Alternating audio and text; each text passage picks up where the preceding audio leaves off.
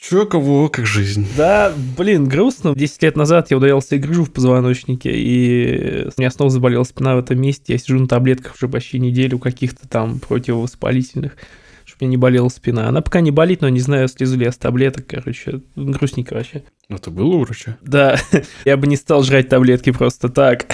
Мне что-нибудь от э, боли в позвоночнике. Не, я был у врача, и он мне прописал, не знаю, 4 таблетки в день. Одна из них, чтобы 3 таблетки не убили мой организм. Жизнь 30 плюс, кайф. В остальном все неплохо. Ну хорошо.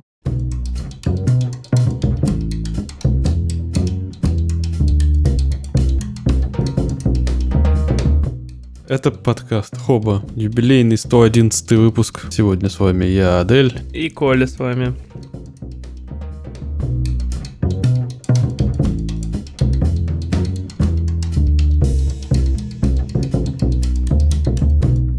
Atomic Heart. Кто не в курсе, 21 февраля состоялся релиз игры под названием Atomic Heart от э, студии Mantfish, которая вообще родом из России. Сейчас они в Кипре базируются. Релиз очень крупный. У них там есть международное издательство Focus Interactive. Они заключили соглашение с инвестициями от э, Microsoft и Xbox. Они выходят на Xbox в Game Pass сразу в день релиза. Ну, это большое дело. Типа не всякая контора в России может таким похвастаться. А учитывая, что это вообще их первая игра, вообще удивительно. Но в целом, немножко, если про игру рассказать, это альтернативный мир. Действие происходит в 1655 году, но альтернатива заключается в том, что до того, как там Вторая мировая война случилась, наш академик Сеченов, всем известный, открыл некое вещество полимер, с большой буквы полимер. Это название вещества, это не все полимеры. Окей.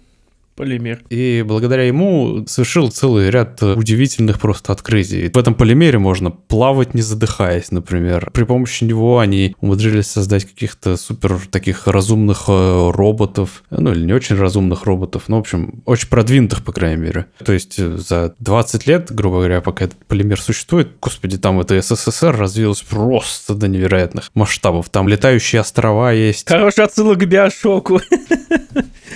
Вещество невероятное, летающие острова, да-да-да, плазмиды там точно какие-то есть свои, ага. Злобный гений, да-да-да, изобретатель, да. Очень похоже, на самом деле, и в целом, если так задуматься, действительно параллели очень много. Многие, кстати, в обзорах тоже сравнивают, что это такое похоже на смесь Bioshock и Far Cry, что-то в этом духе. Спрей часто сравнивают. Да, мы обсуждали недавно, красота. А я как раз, кстати, ведь прошел недавно все Bioshock и Prey, я подумал, о, прям в мою калитку как раз. Я с самого начала в целом заинтересовался. Первая причина это просто потому, что не часто выходит AAA игра от российских разработчиков.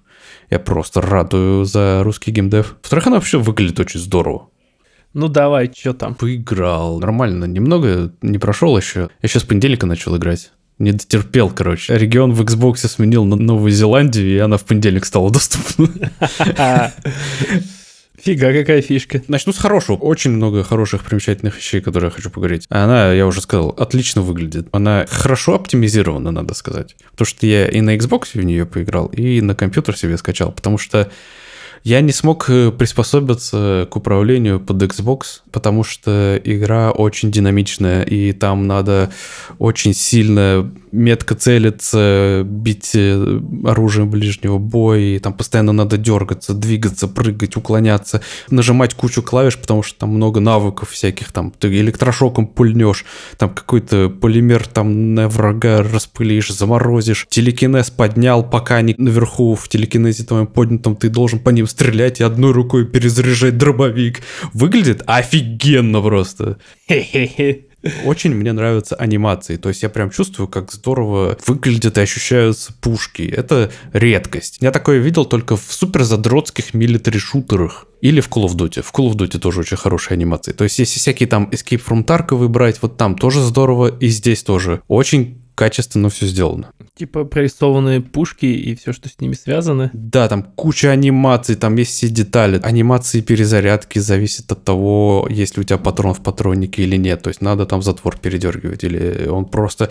Э, если магазин полностью пустой, он его просто выбрасывает. О, Детали крутые, и плюс благодаря оружию ты можешь понять, например, в какую сторону ты дергаешься по инерции. И вот инерция, кстати, хорошо соблюдена. В этом вообще ноль претензий. Мне очень нравится боевка. Там как все сделано? То есть три типа оружия. Есть оружие ближнего боя, есть оружие огнестрельное, которое использует э, боеприпасы, а есть оружие энергетическое, которое использует заряд твоего костюма. Но патронов э, для него не предназначено. Вся магия у тебя из костюма, да? Да, и у, еще у главного героя есть перчатка разговаривающая, через которую все эти вот э, способности можно накладывать. Энергия хорошая, потому что у противников там есть разная уязвимость. Кто-то там к огню уязвим, кто-то к электричеству, и кто-то к физическому урону. И в итоге ты вынужден таскать с собой какой-то набор вооружений и приспосабливаться постоянно.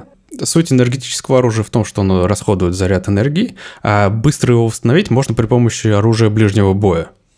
И ты постоянно переключаешься, значит, с одной пушки на какой-нибудь топор или тесак, и ты рубишь, э, и там камбухи можно даже какие-то проводить. Ближний бой там вообще офигенно сделан, мне прям очень нравится. Там классные анимации у врагов, от них там интересно уворачиваться. Очень здорово сделан ощущение того, что ты прям урон наносишь, потому что вот ты топором, короче, бьешь по черепушке этого усатого робота лысого, и у него огромный такой шрам остается ровно в том месте, в которое ты его ударил. И вообще каждая отметина видна. Ни хрена себе. Это сделали здорово. И это все не убивает PS, не надо приносить жертвы графики, вот это вот, что с этим? Вот, я удивился этому, потому что у меня компьютер не самый, конечно, плохой, но и не особо мощный. У меня там видеокарта 2060, игра на высоких настройках сложности в целом стабильно так под 80-100 FPS дает всегда. Нормально. Мое почтение. Но она иногда вылетает. Вчера я, когда сражался с первым таким большим боссом, представляешь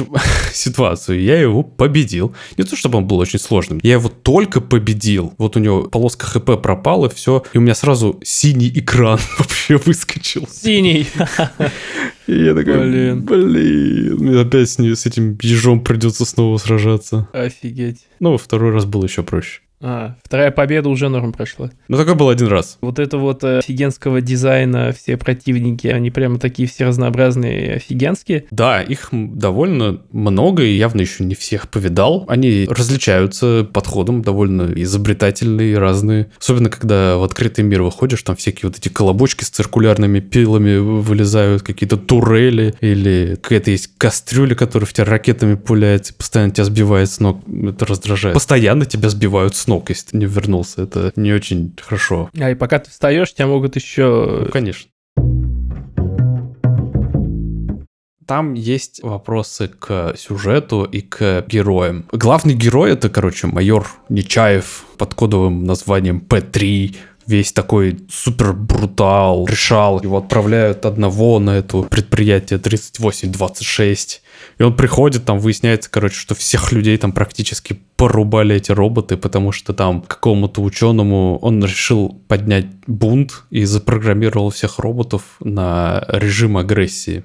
Там есть прикол, что некоторые трупы разговаривают, то есть они лежат, их мозг все еще жив, но это не мозг жив, а их отпечаток в этом нейроинтерфейсе, который они на себе носят. Этот нейроинтерфейс снимает отпечаток их мозга, и у них как будто бы сознание все еще в нем немножко держится. Ты можешь с этими трупами при помощи этого нейроинтерфейса поговорить. И ты так нескольких находишь, постепенно картину в себе сформировываешь о том, что там произошло. Выясняется, что там они рассказывают историю о том, что я, говорит, сразу заподозрил что-то не так, когда рядом с каждым человеком в этом комплексе встал напротив него робот, и потом они как будто по команде за одну секунду начали их всех убивать. Сразу такая картина уже предстает в голове. Ага, это выглядело довольно жутко. Никто, разумеется, ничего не заподозрил, потому что никто даже не подозревал, что они на такое способны. И вот э, в этом плане, когда тебя погружают в мир какими-то вот мелкими деталями, а там же куча записочек, куча каких-то аудиодневников, как обычно во всех играх, типа Bioshock и Prey, да? Да, это красота, да. Они все очень необязательные, но там вот мало-помалу по такому маленьким крупицам можешь восстановить события. И это прикольно, да. Но сами персонажи это какой-то кошмар. Вот этот главный герой, полковник или там майор Нечаев, он, конечно, пытается из себя строить вот этого крутыша, но он просто какой-то неадекватный, и он постоянно ругается, что-то на людей быкует просто так. Он хотя бы говорит. Уже хорошо, когда протагонист говорит. Говорит, но, честно, лучше бы молчал в данном случае, знаешь. Хоть бы претензий бы не было, ё-моё. Он какой-то, ну, не знаю, он грубит постоянно, и вот эти необязательные матюки... Не то, чтобы я ханжа, но они у него прям необязательные. Что бы то ни произошло, вот там обычно, конечно, серьезное дерьмо с ним происходит, да, но его любимая фраза это «ебать пироги. И она приедается с первого раза. Блин, я это слушать, это что-то не очень органично звучит для русского слушателя. Вообще не Ни разу даже это сочетание слов не приело ко мне в голову. Я тоже. Чё, я люблю пироги. К пирогам-то претензии. А, есть отдельная хохма. Там же можно улучшать собственное вооружение, и это необходимо делать. Там есть прокачка, в конце концов. Она происходит через такой холодильник. Она выглядит как холодильник, но это робот. Ее зовут Элеонора. И она похотливая. Она говорит типа, о, да, ты так давно не впрыскивал в меня свой полимер, давай, сделай же это. Главный герой ее при этом матом посылает нахер. А она такая, уф, я люблю, когда со мной грубо. И ты такой, это крыш. А, какой трешачок. Но, видимо, когда она у тебя уже появляется раз пятый, десятый, это задалбывает. Это задалбывает опять же с первого раза. А реплик много? Повторяется часто реплики какие-то? Повторяется честно. Блин, просто да, такие ходовые реплики, надо бы, конечно, было больше записать вариантов, быть может, да. Но при этом там есть хороший, один, по крайней мере, я только одного встретил хорошего персонажа, это Баба Зина. А, это которая в трейлере была, которая звезда. Да-да-да. О... Сцена первой с ней встречи, просто это в лучшей традиции Рэмбо. Когда ты первый раз попадаешь, это первый человек, который тебе встречается, и там внезапно начинают какие-то дирижабли нападать, еще что-то, она какую-то коробку открывает, типа, достает оттуда автомат, отстреливаются. В этот момент ты должен кнопку какую-то держать, чтобы лифт вызвать. В итоге ты просто стоишь и смотришь на нее, а из автомата отстреливается, потом патроны кончились, она его отбрасывает, достает из этой же коробки грубо огромной базукой стреляет из базуки. А потом, это, надеюсь, не спойлер, это просто надо видеть. Ты второй раз, когда с ней встречаешься, она тебе говорит, типа, вот э, иди туда-то, встреться возле моей избушки. Герой спрашивает, типа, ты здесь живешь, что ли? Ну, конечно, какая же я бабьяга без избушки. И ты, когда приходишь, ты, во-первых, не видишь ничего. То есть там какой-то просто огород, но дома нет. И вдруг на тебя там, значит, нападает какая-то огромная. И эту ебаку раздавливает избушка на реактивных двигателях, которые приземляются с неба просто. А, круто.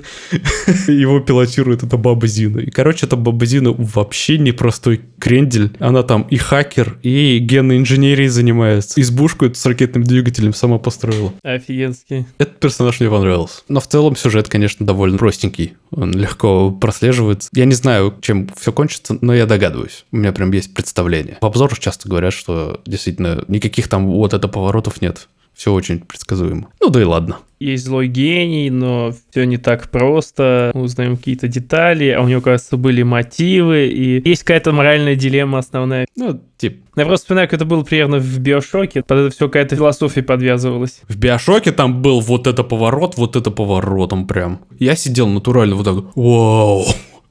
Я не ожидал. Там умудрились подать хорошо. Это первый Биошок? Да, да, про первый. Черт, я забыл, давно не играл, видимо. Да-да-да, там с этой фразой oh, «Would you kindly?»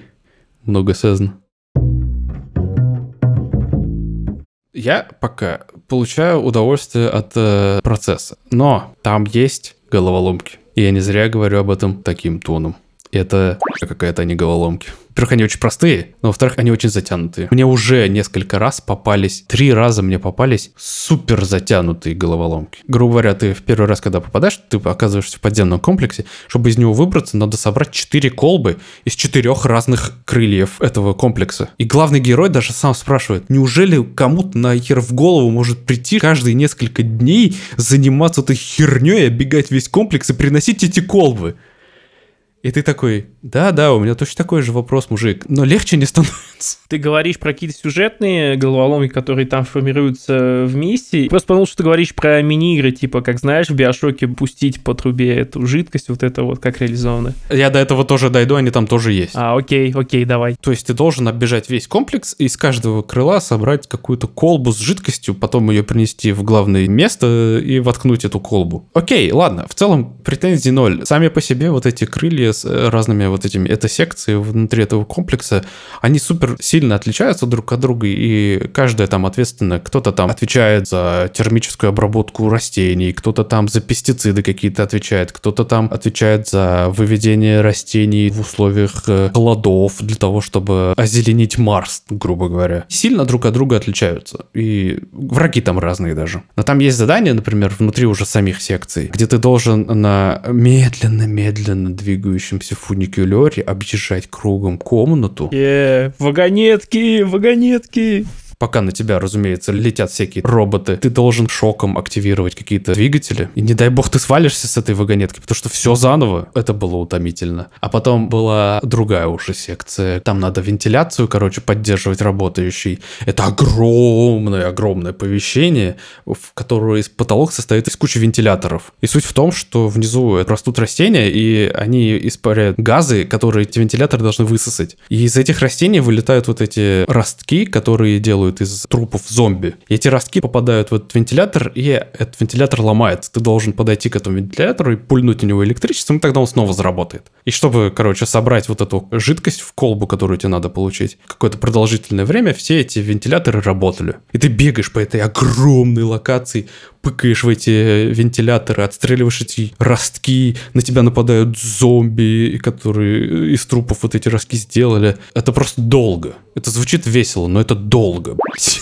Герой, конечно, каждый раз это комментирует, типа, ой, блядь, почему так долго, или там, кому нахер пришло в голову этим заниматься. Ты такой, ну, хорошо, что вы, разработчики, сами понимаете, в чем тут беда. Нахер вы тогда все это сделали? Выглядит как какой-то прием нарративный. Главный герой переходит немножко на твою сторону экрана и начинает это оценивать с твоей стороны. Наверное, такая, такая задумка была. Ну да, но только менее муторно это не становится. Но в целом мне пока очень нравится. А, там же есть секции с открытым миром. Ты потом, когда из этого комплекса вылезаешь, собрал все эти четыре колпа, ты вылезаешь наружу, и там открытый мир. Вау. Целый ряд этих подземных комплексов, ты между ними можешь, разумеется, свободно перемещаться, там даже автомобиль есть. С этим автомобилем тоже есть ряд проблем. Автомобиль, то есть ты прямо садишься и реально на нем едешь. Да? И в этот момент тебя могут атаковать. Конечно. О, Ты можешь таранить роботов. О, Но прикол в том, что роботов ты таранишь в целом без проблем. Но стоит тебе один раз въехать в какую-нибудь стену или препятствие, и автомобиль сразу же начинает загораться и очень быстро взрывается. Тебе надо успеть из него выйти. Если не успел, ты взрываешься. Там автомобилей много. Ну, только их найти надо, очевидно. Они просто разбросаны, ты их никак ну, вызвать не можешь, ничего. Просто нашел автомобиль, поехал. Если нет, идешь пешком. А там нету спринта. блин. Кстати, спринта нет. Тоже утомительно. Но Самое противное в открытом мире в том, что там есть типа экосистема. Ходят роботы, патрулируют, да, обычные боевые. Есть камеры, которые называются ромашки. Там с названием отдельный прикол, я их обожаю, там эти названия. Там есть э, главный противник, это такой человекоподобный э, робот, лысый такой, с пластмассовыми усами. Он называется Вовчик. Есть э, такие дроны летающие с такими пропеллерами крутящимися, они называются пчелы, все замечательно. Там есть какой-то странный робот, ты, возможно, на артах видел, у него такое грушеобразное, ну, типа перевернутое груши э, лицо с такими круглыми глазами, и какая-то трубка идет такая изо рта. Они называются рафики. Рафик. Окей. Ну ладно, прикольно. Эта экосистема в открытом мире такая заточена на безотказное такое вот сосуществование. То есть ты убиваешь робота, сигнал о том, что он уничтожен, поступает в ближайший а, рой. Из этого роя вылетают вот эти ремонтные дроны пчелы. Они прилетают и сразу же начинают этого робота чинить. Если тебя засекла вот эта камера ромашка, она поднимает уровень тревоги. И сразу же посылает на твое место всех ближайших роботов. Их много, и ты должен постоянно следить, нету ли рядом камер. Если ты, короче, не увидел камеру, убил какого-то робота, то уровень опасности поднимается сразу на максимальный, и она вообще оттуда аж подкрепление вызывает. Это бесконечный какой-то процесс. Причем ты убиваешь камеру, и сразу же прилетает пчела и начинает ее лечить, восстанавливать. Если ты об этом забыл, починил эту камеру, ты такой думаешь, ну все, окей, нормально. А она на тебя снимает и поднимает уровень безопасности. Я несколько раз натыкался на такие ситуации, когда они были просто бесконечным потоком, эти роботы, их так много.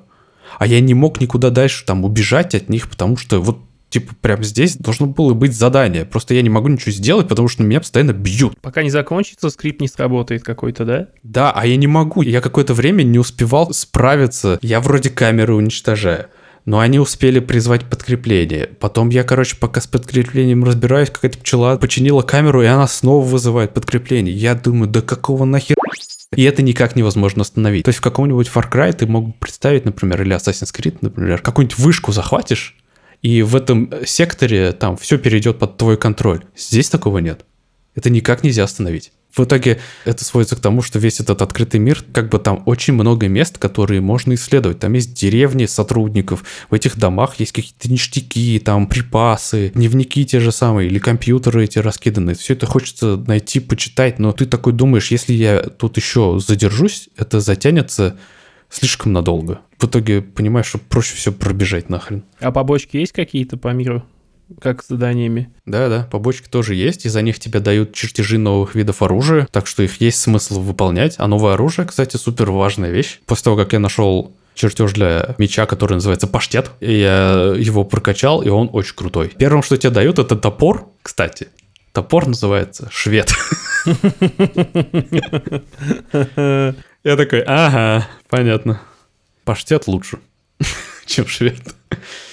Кастомизация оружия там клевая, ну, типа, как в Fallout 4, например, вот если сравнивать, или, или что-то покруче. Супер жесткая. Там прям сильная кастомизация, особенно у оружия ближнего боя, там прям альтернативные атаки появляются. Ё-моё. Это прям сильно меняет геймплей. Пушки абсолютно точно надо модифицировать. Плюс там у этих пушек почти ко всем можно прицепить так называемые кассеты. Кассеты — это расходники, которые ты тоже можешь крафтить, и это, по сути, такая капсула, которая оружию придает урон от какого-нибудь элемента. То есть огня, электричества или там еще чего-то. И ты, короче, можешь прицепить кассету к оружию, и у тебя оружие начинает наносить урон, и потом можешь кассету отцепить и спрятать, и типа в следующий раз ее вставить, например. Прикольно. А учитывая, что у всех врагов есть уязвимости ко всяким элементам, там сканер есть, который тебе позволяет об этом узнать. Я, как в самом начале сказал, количество вещей, за которыми необходимо следить во время драки, какое-то умопомрачительное. То есть ты должен следить за откатом шока, ты должен следить за откатом своих рывков, ты должен следить за откатом двух умений. Заморозка, телекинез, как я уже сказал, там есть распыление полимера, который усиливает э, элементальный урон там есть щит, кажется, все. В общем, ты можешь выбрать два навыка одновременно, и ты должен следить за их откатами постоянно. Если ты используешь энергетическое оружие, ты, значит, должен следить за уровнем заряда. Огнестрельное, то за количеством патрон. Ой, это такой кошмар, честно говоря. Иногда э, превращается в какую-то свистопляску. Но как только к этому всему привыкаешь, как только все вот эти клавиши и в ритм какой-то входишь, блин, я тащусь. Работает здорово. Ну и при этом ты сразу перешел на клавиатуру, да? На геймпаде не играл? Да, я с геймпада вообще не смог. Мне было некомфортно и неприятно. И там есть проблема еще у меня в самом начале. По дефолту очень сильно трясется камера. Они пытались какую-то инерции персонажу придать, чтобы каждое движение как-то отражалось э, визуально. Но проблема в том, что вот это слишком сильно происходит. Меня, человека привычного, в какой-то момент все равно начал укачивать, а Эйда смотрела, э, как я играю, ее укачивать начал сразу же просто. И я понимаю, что это проблема. За компом такого не было, плюс там я потом нашел настройку можно уменьшить количество раскачивания камеры. Ну, видимо, мне придется страдать. Ну, мне не на чем играть с клавиатурой, и, блин, я так отвык уже от нее. Ну нафиг. Ну, тем более, раз отвык, я думаю, проблем не будет. Если большая тряска, то получается надо постоянно как-то компенсировать это за счет прицеливания более точного. А с геймпада это, это тяжело. Капец. Там очень классный ближний бой, и в ближнем бою точность не супер важна. Так что можешь просто всех топором рубить и нормально. А, то есть можно на одном ближнем бое пройти почти все. Ну, вот летающих дронов тяжело, конечно, сбить. До кого дотянешься. Да, да. Ага, я понял. Красота. Да, да, даже можно боссов. Там первый босс, ежиха, это колобок, он супер быстро передвигается, но даже его можно в ближнем бою забить. Я вам скажу, я горд это хорошая игра, особенно учитывая, что это первая игра. Я бы хотел, чтобы вы по возможности попробовали, потому что визуально геймплей прекрасно, и там саундтрек. Боже, какой там саундтрек. Я же даже не сказал об этом ничего. Там офигенная музыка. Помимо того, что она перемежается с всеми известными хитами российскими. Вы в трейлерах, может быть, слышали Аллу Пугачеву. Игра начинается там с миллиона алых роз, грубо говоря. Там есть даже Басков, Шарманка. И она еще на репите, она в моменте долгой загадки, где ты бегаешь по одной комнате, и эта шарманка там на репите. Боже, это какая-то метаирония. Шикос. Все так же играет шарманка. И ты такой, блядь, я это 10 минут уже слушаю. Офигеть. Это офигенно. Но там есть еще и классный саундтрек, который они для игры написали. Принимал участие Мик Гордон, и он писал, я так понимаю, саундтреки для битв с боссами. Они охеренные, как и всегда у Мика Гордона. Но и даже обычный саундтрек, который просто там в открытом мире есть, тоже очень крутой. Там классная комбинация электроники такой, немножечко алдовый, типа такой с ретро-звучанием, но очень драйвовая и динамичная. Так что вот музыкантам прям безоговорочный респект. В общем, я горд, молодцы. Я в точности уверен, что если они захотят сделать сиквел, они легко смогут исправить все косяки. И у них следующая игра получится просто охеренная. Да, надеюсь, они хорошо продадутся. Ну, на Стиме она прям на первое место вылезла. Да? Да, да, да. Была новость на какой-то период времени, она вылезла на первое место, и это было очень здорово. Надо исправить всего ничего. Надо исправить диалоги и менее тупого главного героя, наверное, сделать и все. Красота, красота. Очень отрадно все это слышать.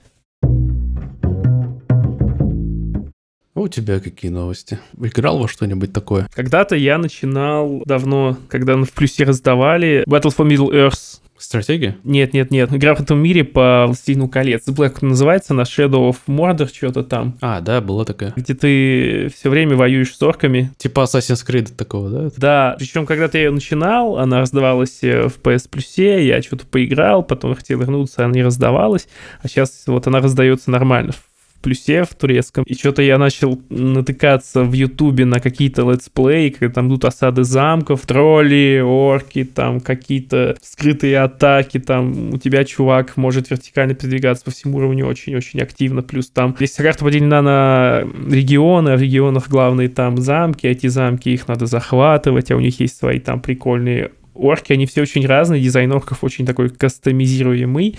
Это все еще какие-то несет элементы там стратегии, ты типа управляешь этим отрядом, делаешь какие-то спецоперации с орками против других орков, подчиняешься одних орков. Офигенное урочье месиво, плюс там параллельно с этим есть как бы несколько веточек сюжетных, которые ты должен проходить. Ну, помимо того, чтобы захватить всю карту и стать повелителем Мордора. И что-то я снова установил, зашел и, и как-то затянуло хорошо затянуло. Я столько историй слышал про вот эту систему с орками, где ты можешь встречать орка и там, допустим, не убить или убить его. В общем, он потом встретится тебе, Да. и он такой, типа, я тебя помню, я тренировался к тому, чтобы убить тебя. Я просто слышал истории про орка. Он какой-то бессмертный был, то есть он встречался с главным героем, типа, раз 10. Он постоянно его героя убивает, но он типа как-то выживает и возвращается, и так типа раз 10. А, это может, да. Это необычайно много раз. Ему настолько каждый раз везло, и он каждый раз выживал. Но при этом каждый раз его внешний облик менялся. У него там сначала руки нет, потом ноги нет, потом у него там черепа половины не хватает. И к концу это такой металлический терминатор просто. И у него титул бессмертный. Это так круто. Да, да. Если даже убиваешь какого-то командира, есть шанс, что он к тебе вернется, какой-то разморожен, и часть его э, живой плоти будет заменена. Там ко мне приходили чуваки, типа такие же, только они в шрамах, и у них была металлическая челюсть. И такой, типа, э, ты мне да, сломал да, да. челюсть, но я поставил другую за Саурона. И на тебя валит снова. Это круто. Да, это круто. И вот как раз я вспомнил эту игру в связи с э, ограничениями возможностей игры на геймпаде, потому что у тебя древо умений, не знаю, скиллов, наверное, 30, у каждого есть какие-то вот еще по 3 усиления И в том же режиме саспенса ты можешь там что-то взорвать, можешь привлечь внимание, можешь там сделать рывок, чтобы кого-то зарезать. И часть этих э, команд привязана к нажатию двух синих кнопок, типа там квадратик, крестик или там треугольник, кружочек. А эти механики выпадают, потому что я забываю про них обычно. То есть я понимаю, что крестик это рывок, типа если тебе надо быстро подобраться, можно там купить скилл, ты сделаешь рывок за счет концентрации и кого-то рубишь тайком. Но когда у тебя там две кнопки, там на какую-то фигню еще, две кнопки на другую, это выпадает из внимания. Вообще кайфово. Если есть PlayStation и четвертый и плюс, то да, надо. Так она в Game Pass е тоже есть. А, ну круто. Наверное, все-таки куплю PlayStation скоро и открою для себя там Forbidden West, э, ну и Atomic Heart, конечно же, в первую очередь. И Hogwarts Legacy. Я хотел бы еще косвенно упомянуть шторм, который возникает вокруг игр в последнее время. Это все началось в Hogwarts Legacy. Я как-то уже заикался про это. С Hogwarts Legacy там началась э, война в Твиттере. Джон Роулинг когда-то пи***ла какой-то хуйню, и теперь я не буду ничего покупать, но я такой большой-большой фанат, и поэтому я призываю всех бойкотировать, короче, чтобы Джон Роулинг ни копейки не получил. Ага. Мы обсуждали это в за прошлом выпуске вдвоем тоже были, да. Просто с Atomic Heart тоже ведь такая херня происходит. Несколько видосов вышло на тему того, что это э, русские разработчики, которые получили инвестиции, они проследили, типа, откуда инвестиции, в итоге там от какого-то топ-менеджера Газпрома, и еще там один из основателей когда-то работал в Mail.ru, и там тоже, типа, все топ-менеджеры же завязаны, mm-hmm. это госконтора практически. Mm-hmm. Началась э, вот эта волна хейта из-за того, что якобы, покупая Atomic Heart, вы финансируете войну. Mm. Окей. Ну, что я могу сказать? Сами разработчики пытаются как могут откреститься от этого. Они вывезли всю свою контору из Москвы. Они были в Москве. И они вывезли ее в Кипр. Типа человек, который бы поддерживал всю эту ерунду, он бы пытался каких-то преференций бы получить за свою позицию. И попытался бы как-нибудь денег привлечь побольше, но остался бы. А они уехали. И как бы для меня это важно. Плюс, э, в конце концов, во-первых, видимо, люди, которые вот об этом всем говорят, не особо понимают, как обустроена бизнес-экосистема вообще в России. Вам неоткуда получить больше денег, кроме как из каких-нибудь там топов «Газпром», потому что ни у кого больше денег нет. Никого из инвесторов вы не найдете, потому что зарубежные инвесторы не заинтересованы. Внутри у вас возможность найти деньги есть только у тех, кто их наворовал. Ну да, либо гасуха, либо привязанная к гасухе какая-то добывающая промышленность. Это отвратительная ситуация, безусловно, так быть не должно. Но, к сожалению, вот сейчас вот дела обстоят так. Люди просто стоят перед выбором, либо все-таки попытаться воспользоваться этой возможностью и сделать хороший продукт, либо ничего не делать, боже мой. Окей. Что тогда? Смысл в чем? При всем этом я хочу сказать, что если бы эти люди были заинтересованы чисто в выгоде, у них не получилось бы такой примечательной игры. Эти люди действительно старались, и они прям очень хорошую работу проделали. Я все равно впечатлен, это их первая игра, ни у кого из них не было даже опыта в создании чего-нибудь подобного. Я просто хотел бы, чтобы такое продолжалось. Я просто надеюсь, что теперь, когда у них теперь есть этот проект, и он вышел, и он получает свою заслуженную славу или, не знаю, гневные отзывы, неважно, там есть за что ее ругать все-таки. Я надеюсь, что теперь у них появится вот эта огласка, доверие, сила какая-то, вот влияние, и они теперь смогут привлекать нормальных инвесторов и отказаться полностью от связей с сомнительными людьми.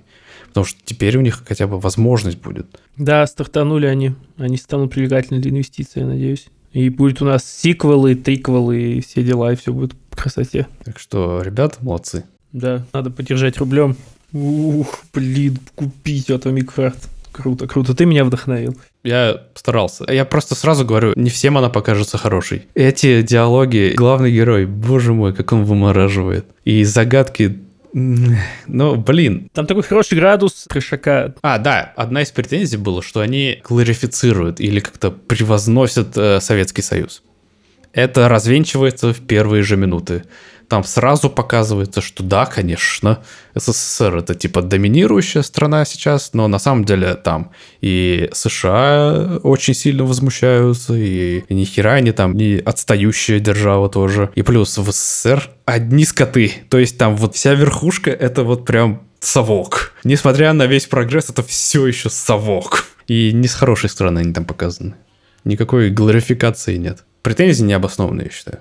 Ну, блин, когда-то на обложке Red Alert она была красная, там была тоже женщина в ушанке, и, и что? И, кстати, да, действительно, один из контраргументов на это было то, что действительно игру-то анонсировали там 4, что ли, или 5 лет назад каких-то там 5 лет назад ни у кого не было никаких претензий с тем, что они там СССР показывают, потому что ну, это было бы весело. Да? Это только из-за событий прошлого года все это обрело очень негативный окрас, но это не вина разработчиков. Конечно. Да, я тогда тоже говорил. Это как с Хогвартс Легаси, то же самое же примерно получается. Они наверняка все задумывалось, начиналось раньше, а потом, да, Джон Роллинг что-то сказала, и вот теперь должны все страдать будто бы. А, все херня, все херня. Ладно, я одной строкой скажу про свои новости. Короче, дочитал книжку, аж хочу посоветовать всем, кто занимается примерно тем же, чем и я, а именно пишет много на английском языке. Книжка автора Стивена Уилберса, Стефан Уилберс, Keys to Great Writing, Revised and Explained. Книжка величиной в почти 500 страниц PDF. Я давно не читал таких больших книг. я горжусь собой, я смог. Там очень здорово рассказывается о том, как э, вообще писать на английском и, в принципе, писать. То есть, если вы знакомы с «пиши, сокращай», здесь применяется более практический подход, прямо вот больше примеров каких-то клевых. Это все на английском, с английским словарем. Я конспектировал эту книжку для себя, я тут э, в Notion выписал здоровенную заметку. Очень хорошая вещь, если вы хотите как совершенствоваться. Но вам нужен, конечно, уровень, ну, в районе интермедиат, чтобы понять все, что в ней написано, и не лезть в словарь каждые пять минут. Советую, must have, где-то в онлайне, наверное, можно ее приобрести. Это раз тема. А вторая тема, у меня горесть. Я сегодня делился в чате, у меня перестал работать VPN. Hide My Name. И я начал гуглить, что Hide My Name не работает. Но это обычный просто сервис. Э, я даже не заморачивался, когда я его выбирал. А потом я узнал, что, кажется, и Протон тоже в чате говорил, что и Протон умер, и вот этот вот 1111 не работает. Стал вопрос, как жить дальше. Дали ссылку на пост на Хабре, где написано в общих чертах, как с этим бороться и что делать, но пост как-то меня сильно загрузил, в итоге не было там хорошей концовки никакой. Ну, и если она была, то это требует много-много усилий, и вот сейчас я а, думаю, как это все обойти, какой-то арендовать сервер, если где-то за рубежом, пытаюсь изучить тему, наверное, мне придется этим заняться. Это второй инфоповод. Ну ты отчитывайся, если что, в чатике, заработает ли у тебя VPN. Да, да, я буду узнавать, посмотрю, да, что как. Я на самом деле не очень представляю, что, как все это работает, ну, в смысле глобальная интернет-инфраструктура. Пока что в моей голове схема, что если ты где-то сервер арендовал за рубежом, то туда можно настроить и пробросить э, какое-то вот окошко в большой интернет. Это в моей голове так пока что выглядит. Я не знаю, сколько это правильно. Это правильно. Это правильно. Его не заблокируют? Его не заблокируют. А могут ли заблокировать твой доступ к нему как-то? Ну, если адресно только. То есть ты должен очень сильно насолить РКН. Ага, понятно. Ну вот, да, вот пост на Хабре был как раз, видимо, рассчитан на каких-то там, не знаю, администраторов Гидры. там было типа, ну если вы очень плохой мальчик, вас все равно могут найти и вычислить там. Обфускация трафика э, не, не поможет, короче, много умных слов. И я такой думаю, блин, блин, блин, блин, я же не такой. Я просто хочу в LinkedIn заходить, фейсбучик обновлять. Короче, ладно, все не так страшно, наверное, как э, кажется. Надо искать инструкции, как это все подключить, если еще я буду отчитываться. Ну ничего попустит. Все это работает. Да, да, надо чуть больше просто заморочиться. Ну что ж, давайте на этом прощаться, что ли. Давайте закруглим. Всем спасибо. Это был подкаст Хоба. Вступайте в наш чатик, подписывайтесь на наш Boosty и вообще оставляйте комментарии в подкастоприемниках и звездочки на Apple подкастах ставьте. А ты чё, как не родный? Спасибо нашим дорогим патреонам и бустианам. Да, продолжайте подписываться, мы все видим, мы все ценим. Да, хоть и не читаем, но следим за, за тем, что там как происходит. Ладно, все, всем спасибо. Пока. Пока, ребят.